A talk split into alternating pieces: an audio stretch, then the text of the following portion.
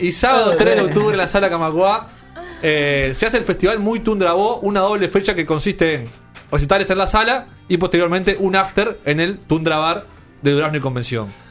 El sábado, el viernes 2, tengo un lío de número, el viernes 2, quien abre el festival es la banda Las Cobras, banda uruguaya que eh, nació como un dúo eh, y hoy ya se puede decir que es una banda de cuatro integrantes.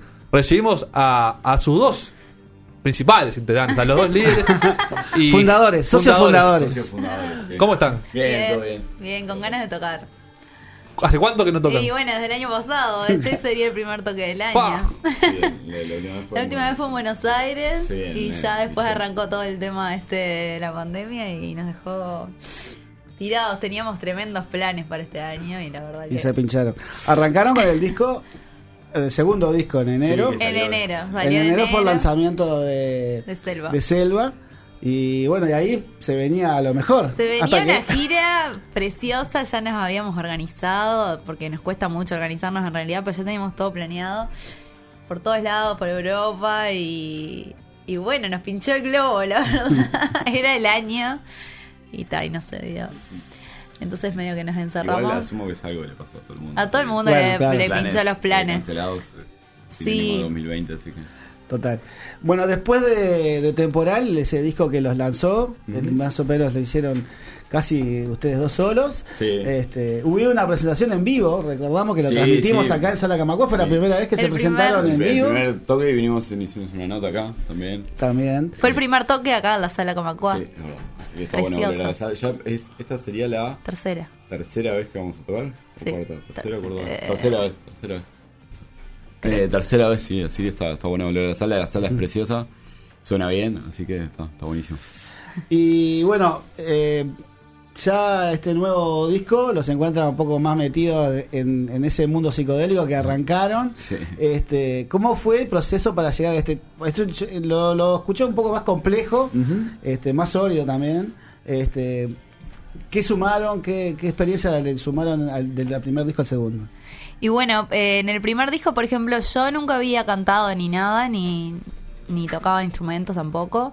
Entonces, eh, después de toda la experiencia de tocar en vivo y, todo eso, también como que me formé un poco más. Lean ya venía tocando hace muchos años.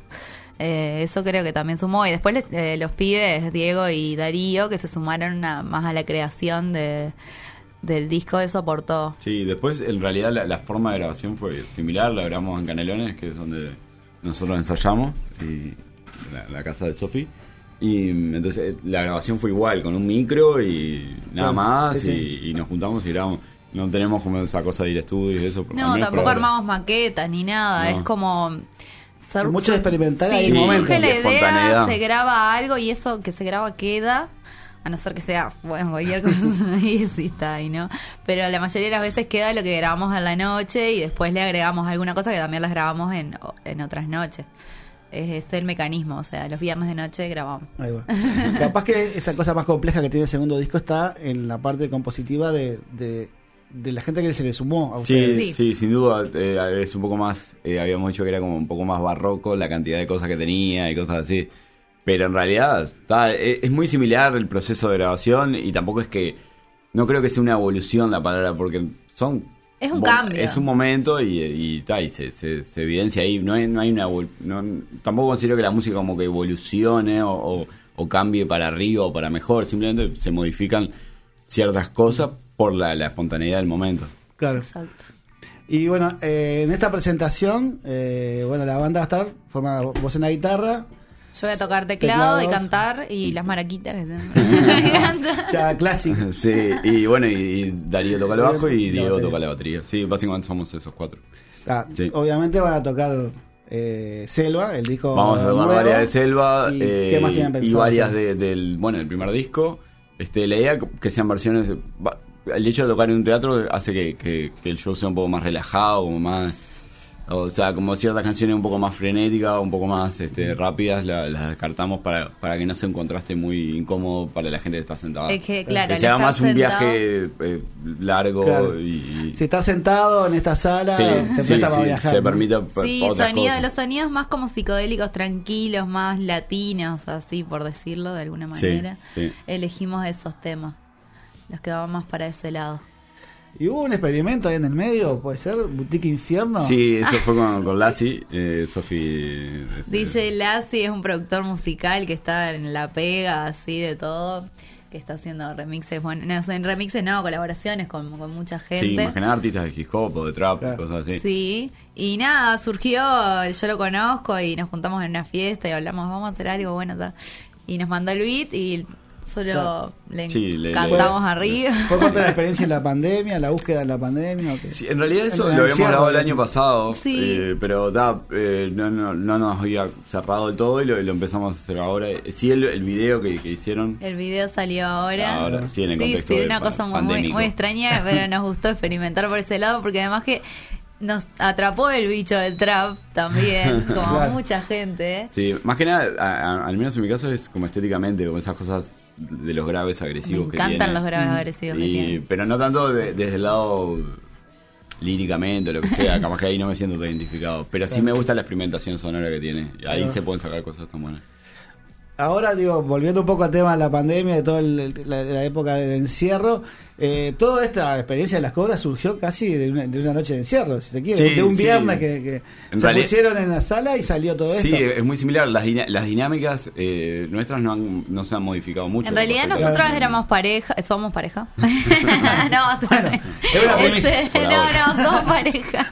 Este, y fue en mi cuarto, básicamente, Claro. que empezamos a, a grabar, enchufamos cosas y empezamos a probar Sí. ahí. O sea, por tanto, el- cuando hablamos de, la- de todo el tema de la pandemia, está encerrado, a nosotros no es algo que nos cambie mucho. Nos gusta Claro. más estar encerrado que salir. Bueno, para, bueno, para eso iba, eh, les ayudó para, seguramente hicieron 10, 10 Sí. 15 discos más, ¿o no? Tenemos muchos, muchos temas, pero son todos diferentes. sí, no, no- nos está costando quizás este. No hay mucha coherencia. Sí, ser un poco más concretos y. y- Hemos y- agarrado como de todos lados, de todas las cositas y, y armamos temas que son muy distintos entre sí. Tenemos el trap ese, tenemos una electrónica, tenemos, no sé, un stoner, eh, yo qué sé, de todo latinas. tipo. Entonces no nos ha dado como para armar algo que se conecte y que forme un disco, porque creo Y que el disco tiene que de- tener de- cohesión, ¿no? Y fluidez, pero son muchos temas. Claro. Sí. Y la relación con el sello, con Fus Records, eh, usted tiene un contrato. eh, Sí, tenemos un contrato que, que manejamos, en realidad la- el contrato es de, de- de publicación, de, de, de publicar este, lo- los vinilos cada Claro. vez que salen y, y obviamente a través de la- las redes virtuales, Bandcamp, Spotify y todo eso. Pero con- digo que decir, les marca una pauta de tener un disco por año o disco, No, no. eso no, la creación es bastante libre. Lo que sí, si sacamos algo, tiene que ser a través del sello. No, eso sí, claro. Sí, sí, no, no hay ninguna tipo...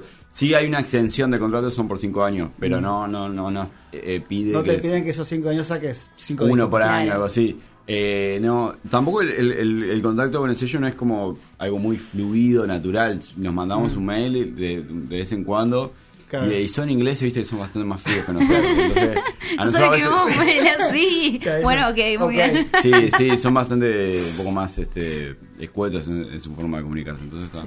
¿Y cómo, cómo se han insertado en, podríamos llamarla, la escena de la música psicodélica de Uruguay? ¿Hay un, una escena o un conjunto de bandas Bueno. que van en el estilo de ustedes? ¿O capaz que piensan que internacionalmente tienen hasta más público que acá?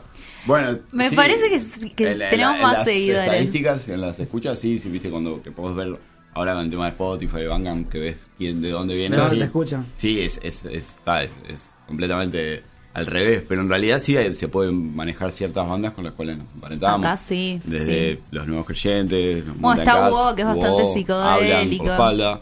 Este, ta, son bandas que- también. Que, hemos tocado y que ta, está bueno. No sé si es una hermandad de los Monkelis, no sé, bueno. Bueno, pero banda. son diferentes estilos también. Pero el, en, en Faz sí, son todos como estilos similares. Entonces capaz que ahí te relacionas más con las bandas en cuanto a que es una escena de, de- Sí, y Uruguay lo que tiene también, eh, el hecho de, de que no aspiramos a nada cuando nosotros tocamos. ¿no? De verdad, nadie aspira, nadie- ninguna banda aspira a nada. Entonces se surgen las Todo lo que- experimentaciones más naturalmente ¿no? y no tenés vergüenza en mezclar ciertos estilos con otros. Lo- tipo, incluso ya en Argentina, cuando vos vas y tocas con una banda, son más de nicho y están re. onda, vas a ver una banda de post-punk y es tipo es post-punk y hay una banda de dub y es solo dub, ¿viste? Es el género es el exacto. género- Claro, son bien de nicho, bien casi de gueto. Acá no, no se da eso. Yo creo que también por el hecho de, de los desvergonzados que somos, por el hecho de que no vamos a aspirar a nada. Como muchos nos van a ver. Mezclamos todo. Unas ¿Qué pocas personas no nos importa. O sea, y eso creo que ha- hace la influencia a cómo termina siendo la música. Lo que no aspiramos a nada es desde lo económico. Claro. Sí, sin duda. ¿no? hay- Claro, como no lo haces muy formal, ¿entendés? Lo haces como algo que vos querés hacer, tenés ganas y listo, pero no para... O sea, na- ni- ninguno de nosotros vive la música, ni siquiera aspira este Bueno. vivir de la música. No, yo no. Este, o sea, estoy contento con mi laburo. o sea, No, estoy- me cosa. Sí, no, este. Lo, así que está, eso también influye. Claro, eso, y volviendo un poco, yo vuelvo, a- vuelvo al, al- al comienzo, porque me parece increíble eso que pasó casi en un fin de semana, desde que hicieron el tema hasta que, la- hasta que el sello los contactó. En ese momento, este, ¿cómo fue eh, la relación que partí? Porque ellos como que des- deslumbraron con lo que escucharon. ¿Cómo fue el planteo? El planteo fue tipo, queremos editarlo. O sea, fue bien Bueno, simple. out. Sí, decía, tipo, un mail que decía, bueno, quería- queremos sacarlo. No había, no había eh, eh, nada más que eso. Después, Fue como, a medida, wow, ¿qué? ¿En a medida que íbamos intercambiando mails, sí, había como otra intencionalidad de parte de ellos, ya con ciertas formalidades, porque se manejan con, con formalidades que acá los sellos independientes no tienen, porque, bueno, ciertos sellos independientes sí, pero en general no. Entonces para nosotros nos sorprendía también todo ese, como que tenía, que tenía un tipo de prensa y que no sé qué, entonces Claro. Para nosotros... Ah, su, su primera experiencia con un sello fue de, esa, Sí, de fue esa con- manera. sí, fue con eso y que nos permitió también editar en vinilo, que a, a- al menos Eso a mí es fue un un formato- sueño, fue increíble. O sea, sin soñarlo, antes de que sea un sueño Sí. o una Y nos llegaron las cajas, tuvimos que ir a, no sé, a la aduana a retirarlas, todo eso, eso es toda una Sí, fue hermoso poder hacer un vinilo, la verdad que es Sí. como una obra de arte completa, porque el vinilo tiene todo el arte, lo lo hicieron ustedes también. El arte, el- Claro, el, el primer disco lo hizo Sofi, el segundo lo hizo, la, la tapa la, la hizo mi padre. La de segunda la hizo Felipe, sí. Entonces está, está bueno que queda todo medio en familia. Sí, Sí. eso está bueno. Está bien. Nos vamos a ir escuchando un tema más de las cobras. Por supuesto. de- del disco Selva. Les agradecemos mucho a Sofía y No, Llano por haber estado acá. Gracias a ustedes. ¿Algo más que quieran adelantar del, del show del sábado? eh, vayan, del eh, las perdón. entradas. Viernes 2 de Eh, octubre. las entradas son, Repetimos. ¿Dos por uno? Dos por uno, la sacan por Ticantel. Eh, está a 400, pero es dos por uno. Claro. Y, mm, Estaría buenísimo que vayan. Sí, Y, eh, bueno, y después hay sugerimos una- apurarse porque la capacidad estaba un poco más Sí, reducida. Sí. la Está a la mitad, ¿no? Sí, Reducida, una cosa así. Sí. Eh, está, bueno, con todos los protocolos Exacto. sanitarios. Que no- Lleven tapabocas, Sí. todo eso. Ah. Si ustedes tapabocas, lo- los que no cantan, no. Me parece que no. No sé si Dieguito llega a tener que usar un, taca- un tapaboca, pobrecito. Lo que... Sí, no sé sinceramente cómo es eso. Eh, no, No, sé, yo nos creo que no, enteraremos. no, no, no. Eh, pero bueno, a ver, veremos. Tampoco es tan, tan grave, ¿no? Pero Estamos sí, contentos con el primer toque del año. Sí, es sí. así, son- Este, sí. Si comparamos con lo que pasa en Argentina, las bandas que que Sí. pueden tocar, o sea, que ni siquiera pueden ensayar, o sea. Por no- suerte tenemos esa posibilidad. No nos podemos quejar. Bueno, viernes 2 de octubre, las cobras en Sala Camagua. Muchísimas gracias por estar con nosotros. Gracias.